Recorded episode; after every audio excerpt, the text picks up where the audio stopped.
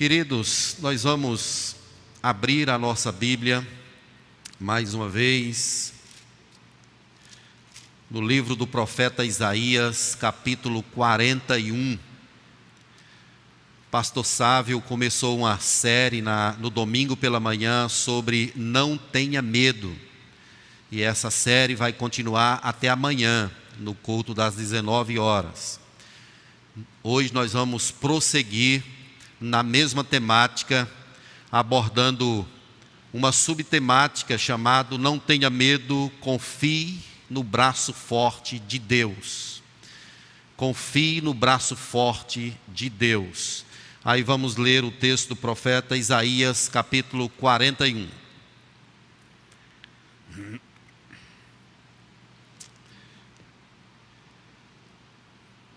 Vamos ler a partir do verso de número 8 até o verso 20. Eu vou ler os versos pares e vocês leem bem forte os versos ímpares. Mas tu, ó Israel, servo meu, tu, ó Jacó, a quem elegi, descendente de Abraão, meu amigo,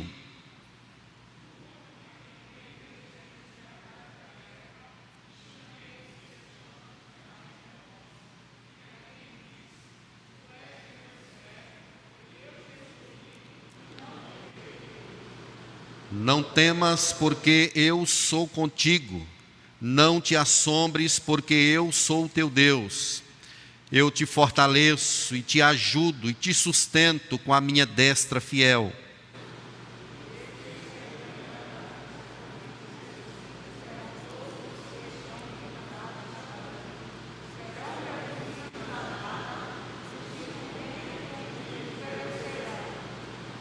Aos que pelejam contra ti, buscá-lo-ás, porém não os acharás. Serão reduzidos a nada, e a coisa de nenhum valor os que fazem guerra contra ti.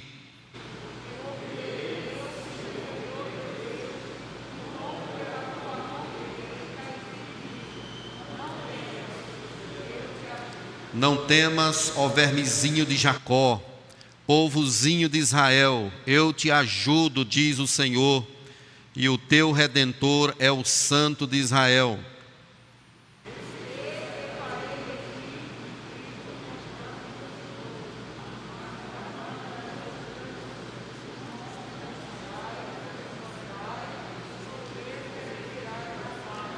Tu os padejarás, e o vento os levará, e redemoinhos espalhará Tu te alegrarás no Senhor e te gloriarás no Santo de Israel.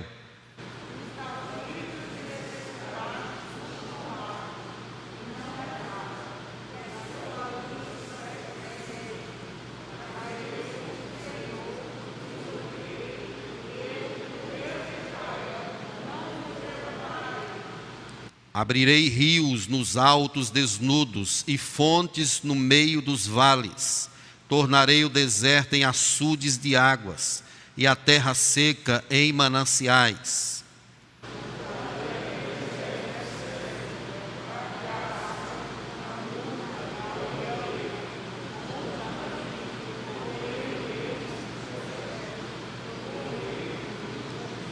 Para que todos vejam e saibam, considerem e juntamente entendam que a mão do Senhor fez isso e o Santo de Israel o criou.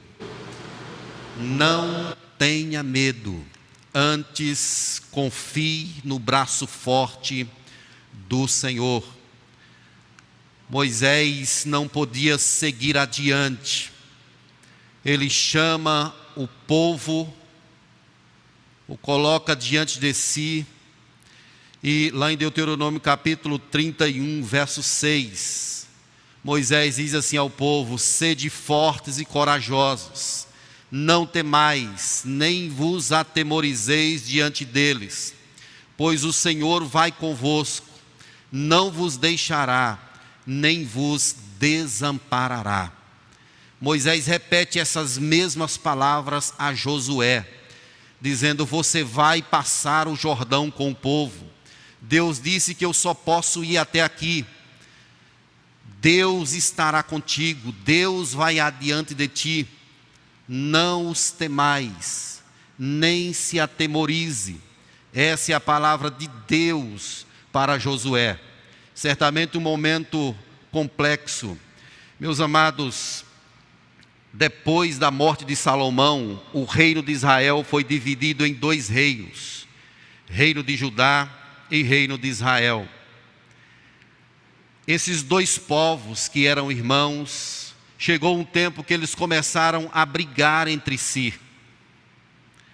Eles começaram as disputas, começaram a querer um rei destronar o outro. Um se aliou com a Síria e o outro também com a Síria. Eles passaram a perseguir e a querer destronar o rei que estava em Judá e o outro rei que estava em Israel. Um tempo de conflito entre os próprios irmãos. O resultado disso é que ambos foram tomados pela Assíria. Judá passou a ser um reino vassalo, escravizado. E Israel foi tomado de súbito e praticamente destruído. Essa é a situação em que está escrito o livro do profeta Isaías. É um estado de caos. O povo estava sofrendo porque desobedecia a Deus. O povo não honrou a Deus. O povo se esqueceu da aliança. O povo foi para distante dos caminhos do Senhor. Judá, que passou a ser subserviente à Síria, cresceu, se fortaleceu, mas ao mesmo tempo aconteceu um declínio espiritual gigantesco. Até poste-ídolos foram colocados dentro da casa de Deus. Começou a haver uma idolatria inimaginável. E Deus, olhando aquela situação toda, certamente indignado, com ira e ameaçando. Mesmo assim, Deus manda os seus profetas. Isaías é chamado para profetizar, ele está em Jerusalém, mas ele profetiza tanto para um lado como para o outro, quanto para o outro. Ele fala, chama o povo para voltar. Se você ler segundo Crônicas 26, verso 16, está escrito: "Mas havendo-se já fortificado, exaltou-se o seu coração, isso é Judá, para a sua própria ruína e cometeu transgressão contra o Senhor seu Deus, porque entrou no templo para queimar incenso no altar do incenso.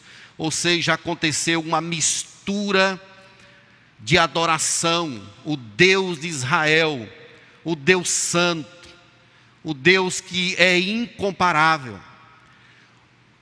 os sacerdotes, o rei de Judá acabou permitindo essa mistura, essa mistura com os reinos, com os reis da Síria.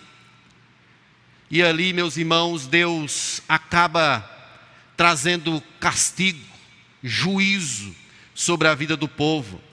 Se você ler o capítulo 1 do profeta Isaías, você vai ver ali as situações em que o povo se encontra a descrição é uma descrição de caos, de penúria.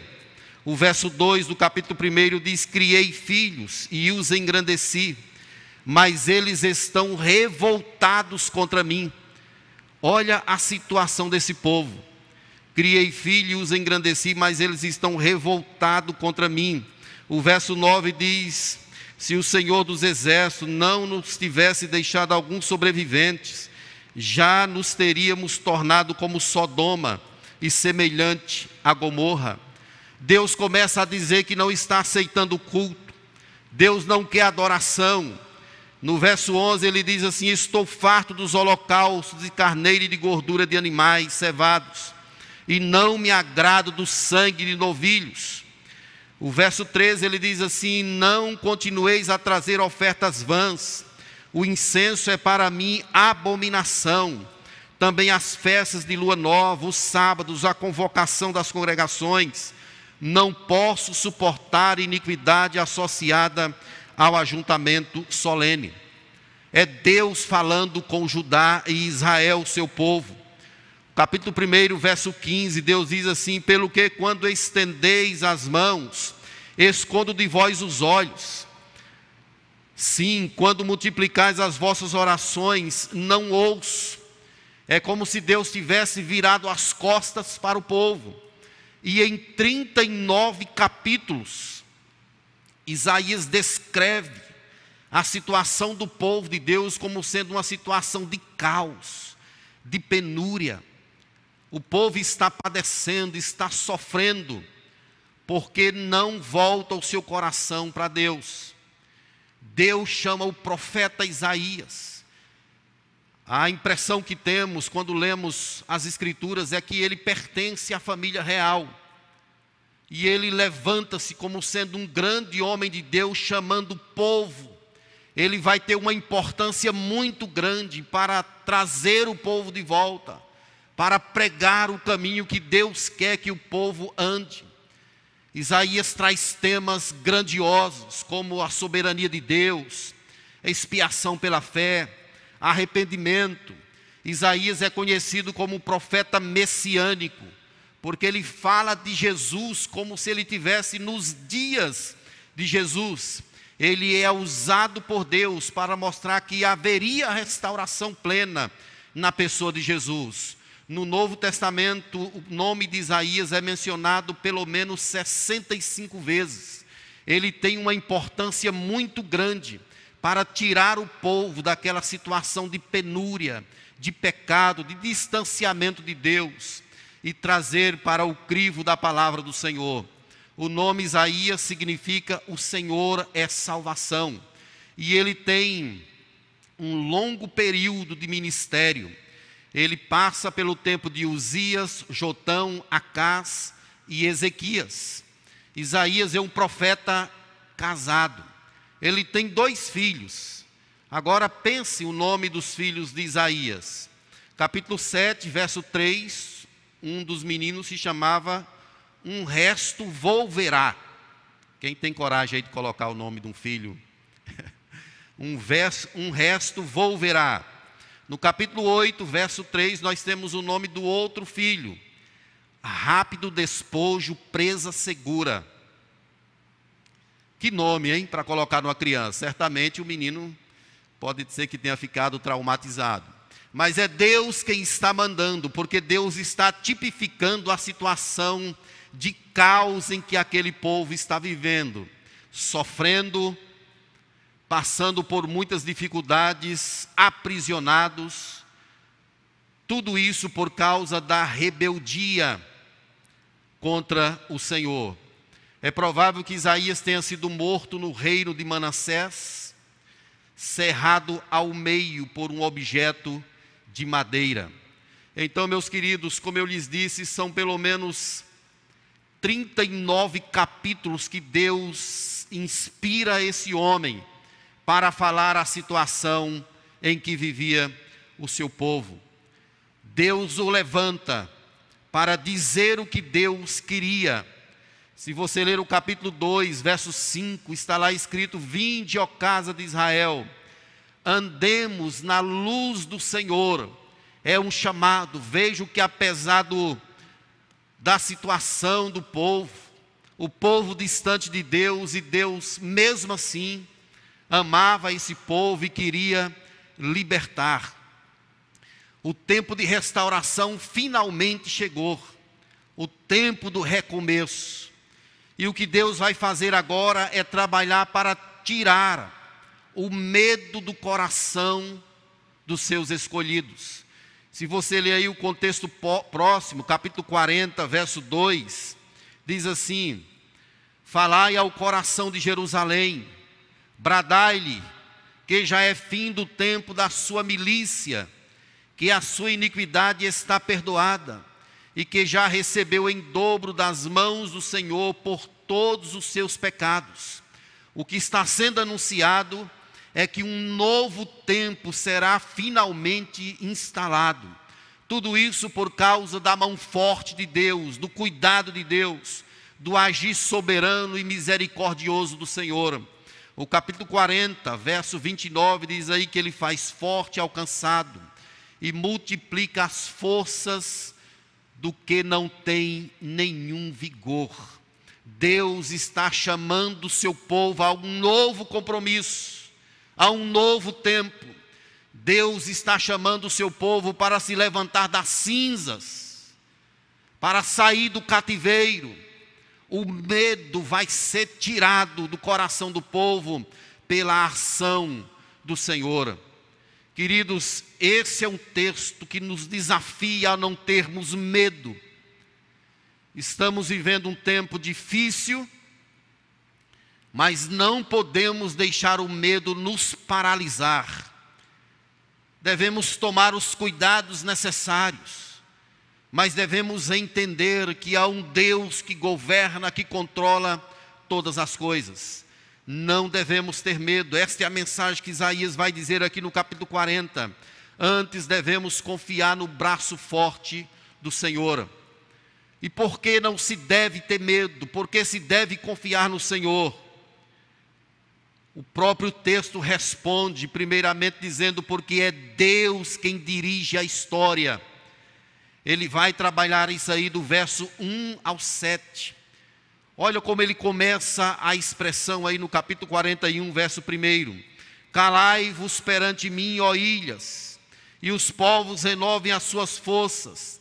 Cheguem-se, e então acheguemo-nos e pleiteemos juntos é Deus quem vai operar. É Deus quem dirige todas as coisas. Se tem algo que nós devemos trazer em nossa mente, em nosso coração, meus irmãos, é a verdade de que a história não é uma sucessão de acontecimentos despropositados. A história é o desenrolar de um plano eterno, soberano, indescritível, indescritível, inigualável, o plano soberano do nosso Deus. É Ele quem governa a história. A Bíblia diz que nós éramos substâncias ainda informes. Ele nos viu, escreveu todos os nossos dias, quando nenhum deles havia ainda. Você não deve deixar o medo patológico tomar conta do seu coração porque a história da sua e da minha vida está sendo conduzida por Deus. A Bíblia diz que há tempo de nascer e tempo de morrer. Nós nascemos, do que nós vamos morrer, Deus sabe. O fato é que nós entendemos por esta palavra que é Deus quem conduz a história. A expressão aí do verso 2: quem suscitou do Oriente denota o levantamento dos persas. Eles viriam sobre os caldeus que eram os babilônios.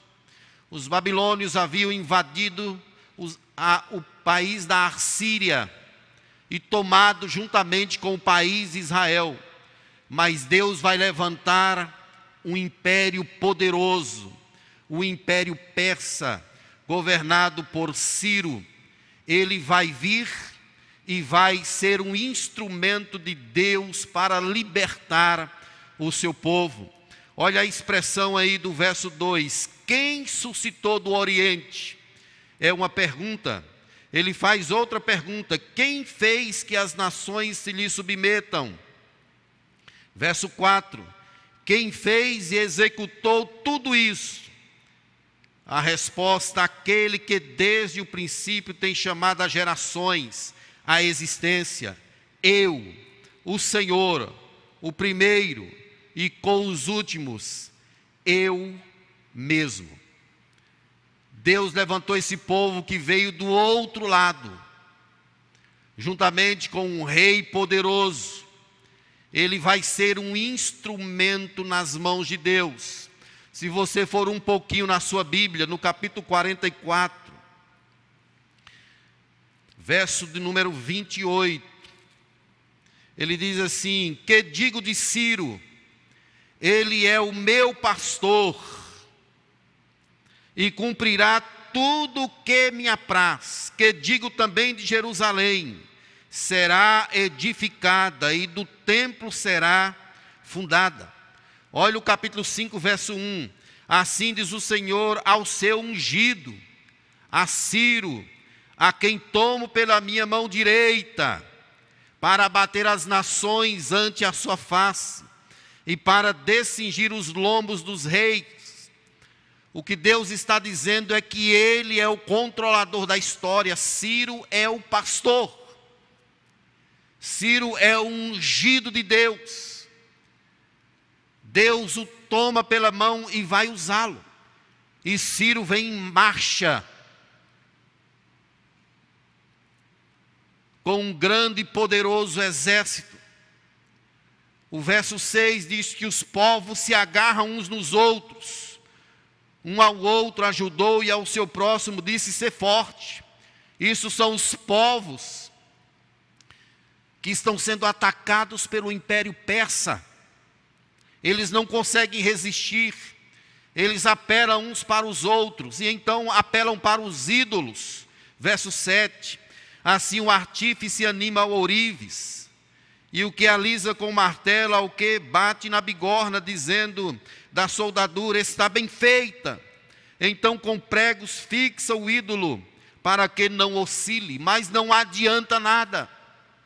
Não adianta se juntar para fazer força, não adianta apelar para os ídolos, porque os ídolos não poderão se levantar para salvar o povo por conta do braço forte do Senhor. E agindo Deus, quem o impedirá? Queridos, Deus está conduzindo a nossa história. Esse coronavírus não é coisa de Satanás. Não foi o diabo que trouxe isso para a humanidade é vontade permissiva de Deus. Deus está falando com os homens. Deus estampou a fragilidade dos homens e mostrou que Ele é soberano. Diante dele nós temos de nos prostrar, declarando as suas maravilhas, declarando que só Ele é Deus. Há um tempo atrás surgiu uma doutrina altamente nociva chamada de teísmo aberto. Teísmo aberto explica que em situações como a que estamos vivendo, até Deus foi pego de surpresa. Por que, que Deus não impediu a chegada do coronavírus? O teísmo aberto diz porque Deus também foi pego de surpresa. É mentira. Deus sabe do amanhã desde ontem. Ele conhece todas as coisas, nada o surpreende. Ele conhece o nosso interior. Ele conhece, ele sabe quantas estrelas tem nos céus. Até os fios de cabelos da nossa cabeça estão contados.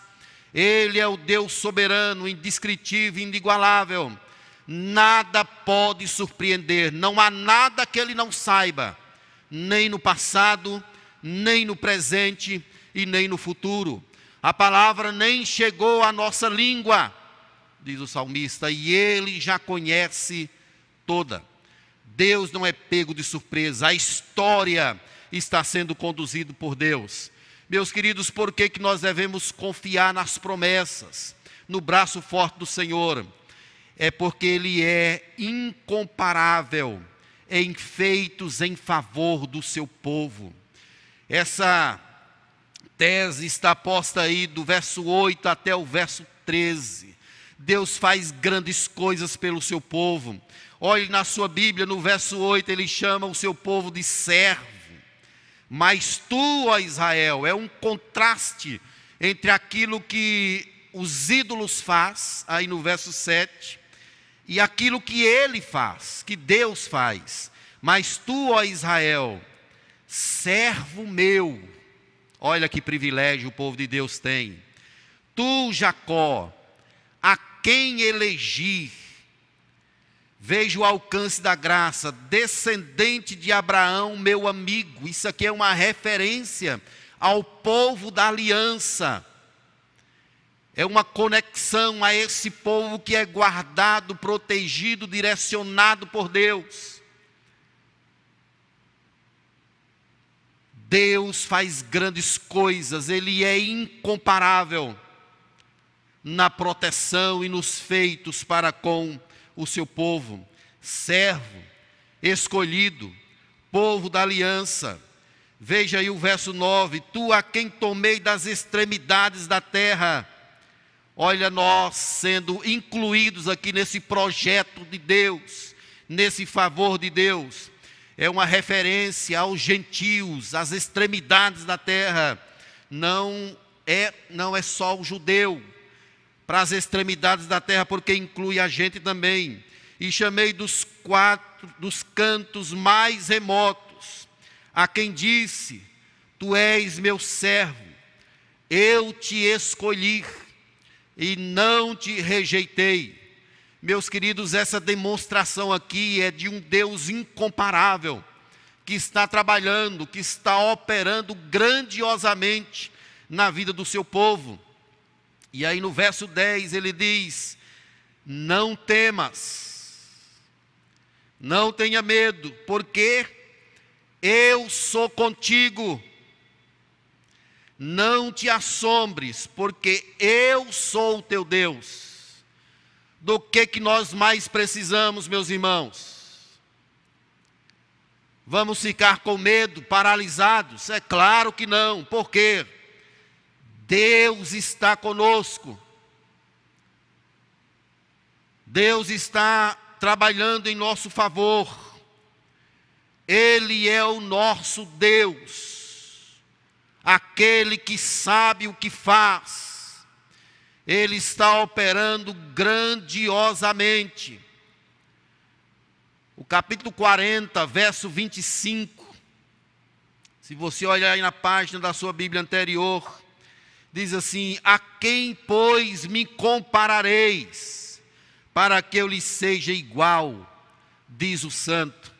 Deus é incomparável. Quem se levanta contra o povo de Deus, diz aí o verso 11 do capítulo 41, será envergonhado. E o verso 12 diz que será reduzido a nada. Aos que pelejam contra ti, buscá-lo-ás, porém não os acharás, serão reduzidos a nada, e a coisa de nenhum valor os que fazem guerra contra ti. Uma expressão linda do Salmo 46, que ele diz assim no verso 7 e no verso 11: O Senhor dos exércitos está conosco, o Deus de Jacó é o nosso refúgio. Essa é a convicção que nós temos de guardar em nossa alma, de que nós não estamos sozinhos. Deus está trabalhando grandiosamente em favor do seu povo, e tudo contribui para o bem daqueles que o amam. Você crê nessa verdade? Amém? Tudo que acontece conosco, de uma forma ou de outra, quem serve a Deus não pode ter medo de más notícias é claro que nós não somos super-humanos. Nós temos um medo natural da vivência. Mas nós não deixamos essas coisas nos paralisar. Antes nós confiamos no Deus que está trabalhando por nós, que sabe exatamente o que faz. Não há outro Deus. Capítulo 44, verso 8, que nós lemos na liturgia ele diz assim: Não vos assombreis, nem temais, acaso desde aquele tempo não vos fiz ouvir, não vos anunciei, vós sois as minhas testemunhas. Há outro Deus além de mim? Não, não há outra rocha que eu conheça. Ele é incomparável e está trabalhando em favor do seu povo. Creia, querido, passe esperança. O mundo está carecendo de gente que expresse a sua fé.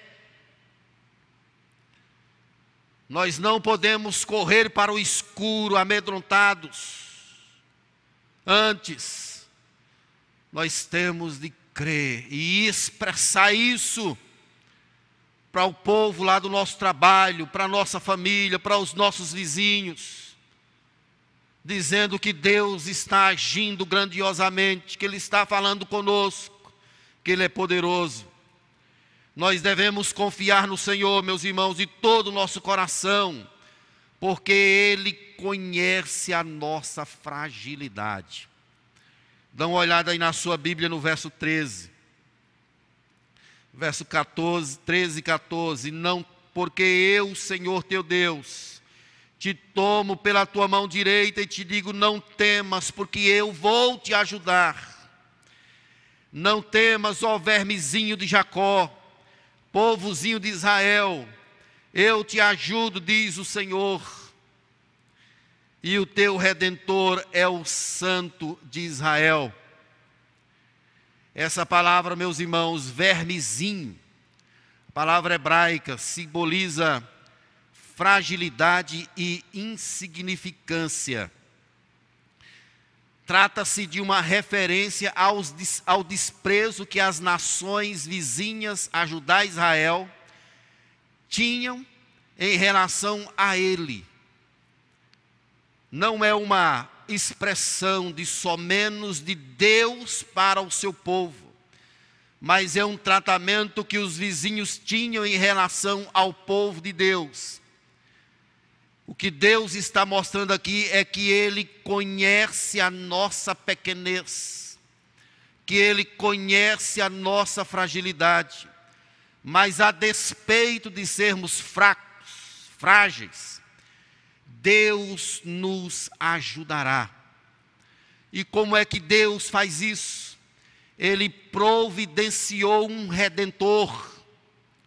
A parte B do verso 14 diz assim: O teu redentor é o Santo de Israel. A palavra hebraica goel, que é a palavra redentor, significa aquele que vai lá e vai pagar a dívida é uma conexão direta à pessoa de Jesus. Cristo pagou na cruz do Calvário todas as nossas dívidas. A dívida foi rasgada. Cristo venceu. E confiados em Jesus, nós podemos agora entrar no Santo dos Santos como disse o autor aos Hebreus, pelo novo e vivo caminho, e adorar a Deus de todo o nosso coração. Somos frágeis, mas servimos a um Deus que é forte. E Paulo disse assim: quando sou fraco, aí é que sou forte. Eu quero convidar você para olhar comigo algumas expressões. Aí no capítulo 41, verso 10, mais uma vez, ele diz: Não temas.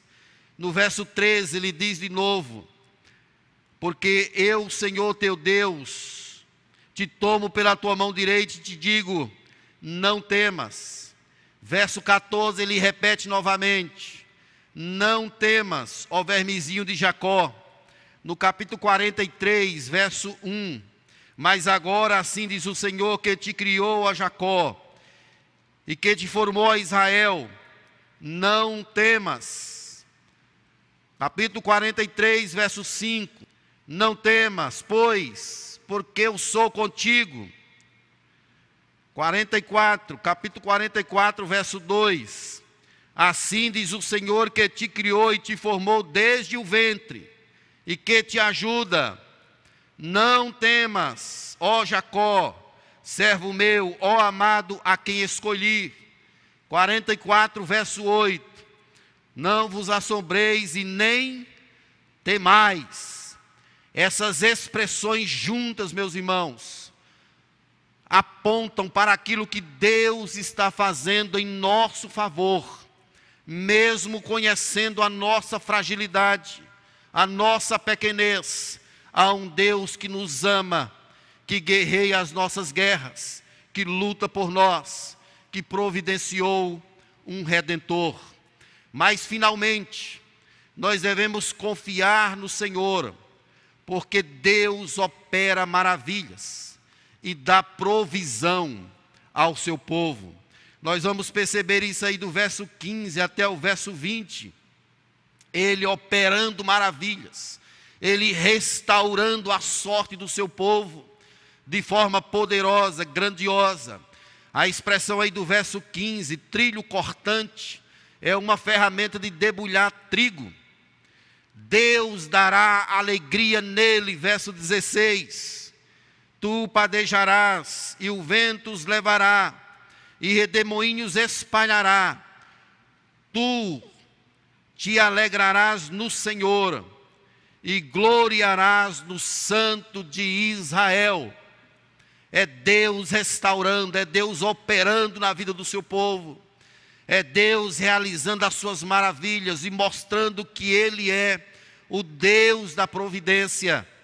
Nós temos aqui algumas metáforas que ligam grandemente e fortemente a esse cuidado de Deus conosco. Veja aí a expressão do verso 18: Abrirei rios nos altos, desnudos, fontes no meio dos vales tornarei o deserto em açudes de águas, e a terra seca em mananciais.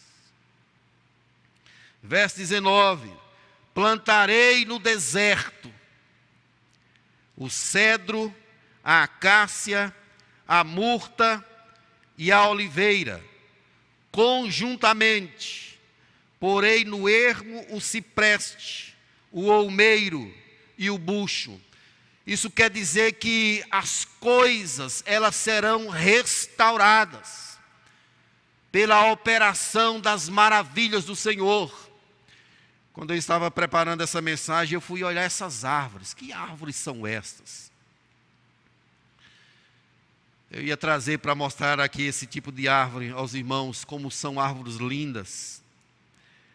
O cedro, uma árvore que chega a quase 40 metros de altura. E ele vai fazer isso, a acácia, que é uma, um tipo de madeira especial, que exala um cheiro agradável juntamente com a murta e a oliveira. E onde é que Deus vai fazer isso? No deserto. É a restauração que virá pelo braço forte do Senhor o cipreste, o olmeiro, o bucho, tudo isso será levantado, será restaurado pelo Senhor. E o que que Deus quer com isso? Para que todos vejam e saibam, considerem e juntamente entendam que a mão do Senhor fez isso e o Santo de Israel o criou. Deus está operando grandiosamente ele é a provisão do seu povo. Ele restaura. Ele restaura. Não importa o deserto, não importa a sequidão, Deus pode trazer à existência aquilo que não existe. Esse é o nosso Deus. Ele está dizendo aqui em alto e bom som que haverá restauração, haverá transformação. Pense no caos de outrora. Não quero ouvir as orações de vocês, não aceito o culto. Quando vocês vêm a mim, eu viro as costas. Mas agora, pela misericórdia de Deus, pelo operar do seu braço santo, pelas suas maravilhas, Deus está falando sobre transformação, não vem do homem. Israel é frágil, ele não consegue por ele próprio. É a própria mão do Senhor quem o fará. Querido, se há alguma coisa que nós devemos ter sempre, é esperança de transformação. Não importa o que esteja acontecendo você precisa ter esperança em sua mente e em seu coração. Porque você serve a um Deus que é vivo, que é maior do que todas as coisas. Ele pode transformar desertos inóspitos em lugares habitáveis. Ele pode plantar árvores que cheiram que dão frutos. Ele é o Deus que pode fazer o rio jorrar, mesmo nos desertos da caminhada. Você não pode perder jamais a esperança. Quem sabe você convive com uma pessoa que é descrente, lá no seu trabalho ou na sua própria casa. E é bem possível que você olhe e veja assim que é difícil de acontecer. Pode ser difícil para você e para mim, mas há um Deus que não conhece a palavra impossibilidade. Tudo é possível ao que crer. Quem sabe você esteja passando um tempo complicado financeiramente, desemprego, dívidas. Quem sabe você esteja passando um tempo difícil no seu casamento, no relacionamento em casa. Se lembre que você tem um Deus que pode restaurar. Ele pode fazer esse deserto reverdecer para a glória do seu nome. Ele é o Deus que está operando maravilhas no mundo. Ele é o Deus a quem servimos. Hebreus diz que Ele é o mesmo ontem, e hoje será para sempre. Deus interveio grandiosamente em muitos momentos da história e trouxe salvação e libertação, trouxe vida aonde só tinha morte. Não temas, antes confie no Senhor. Eu quero trazer aqui algumas aplicações para a nossa memorização, para a gente guardar em nosso coração. E quero fazer duas perguntas. Primeiro, quem é o teu Deus? Quem é o teu Deus? O nosso Deus é o Deus vivo, soberano, aquele que controla todas as coisas segundo o curso da sua vontade indescritível. Esse é o nosso Deus, o Deus vivo, o Deus presente, o Deus que está conosco, como Jesus prometeu. Estarei com vocês todos os dias, até a consumação dos séculos. O nosso Deus é o Deus de Israel. Então, igreja, não temas, não tenha medo, Confie no agir do Senhor. Uma outra pergunta: quem é você?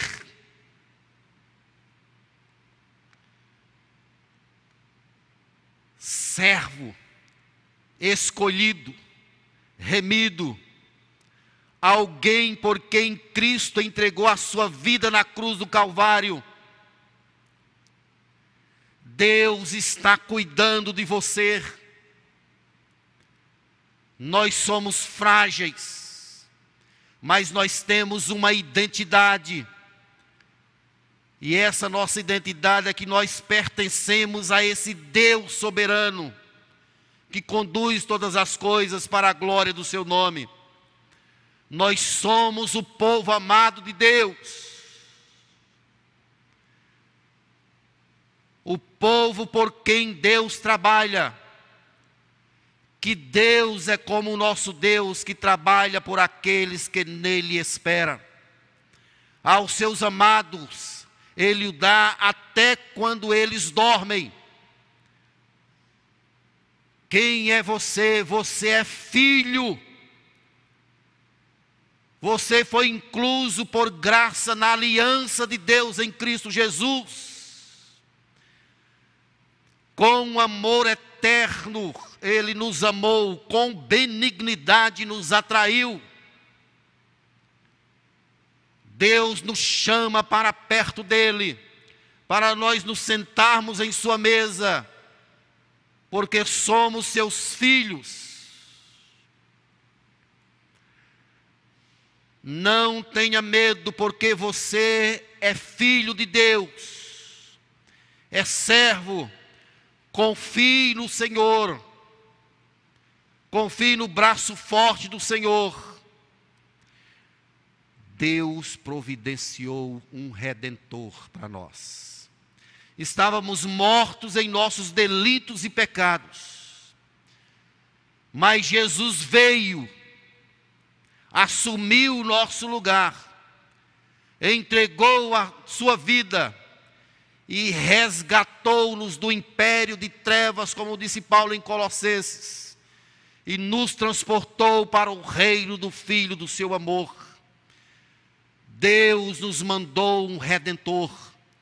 Nós cantamos um cântico agora há pouco muito lindo, que expressa essa verdade. Não são os nossos méritos, não é por nós, não é por nossa força, por nossa beleza, por nada externo. É porque Deus nos amou inexplicavelmente e a resposta desse amor está no próprio Deus. De forma, como diz João 7,38, aqueles que creem em Jesus do seu interior fluirão rios de águas vivas. Deus providenciou o redentor para a gente. Não tenha medo, querido. Confie no braço de Deus contigo. Receba essa palavra do Senhor em seu coração. Finalmente, creia na promessa de Deus, porque Ele está conosco. Amém, queridos? Creia na promessa, se aproprie dessa verdade de que Deus caminha conosco, e Ele é poderoso para fazer infinitamente mais do que tudo que pedimos ou pensamos conforme o seu poder que opera em nós. Deus disse através de Moisés a Josué: Não temas, porque eu serei contigo. Não te assombre, porque eu irei adiante de ti. Eu creio que Deus está conduzindo a nossa vida, meus irmãos. Eu creio que Deus está operando grandiosamente nesse mundo.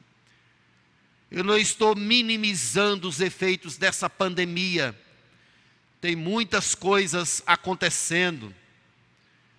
Por outro lado, nós sabemos e cremos que Deus está no controle absoluto de tudo. Que Ele nos abençoe nessa noite, em nome e para a glória de Jesus Cristo. Amém. Eu quero chamar a turma do louvor nós vamos ficar de pé e vamos entoar mais um cântico ao nosso Deus com muita alegria. Vamos louvar ao Senhor, porque Ele é o nosso Deus, aquele que é digno de toda honra, de toda glória e de todo louvor. Vamos celebrar as grandezas do nosso Deus. Vamos cantar.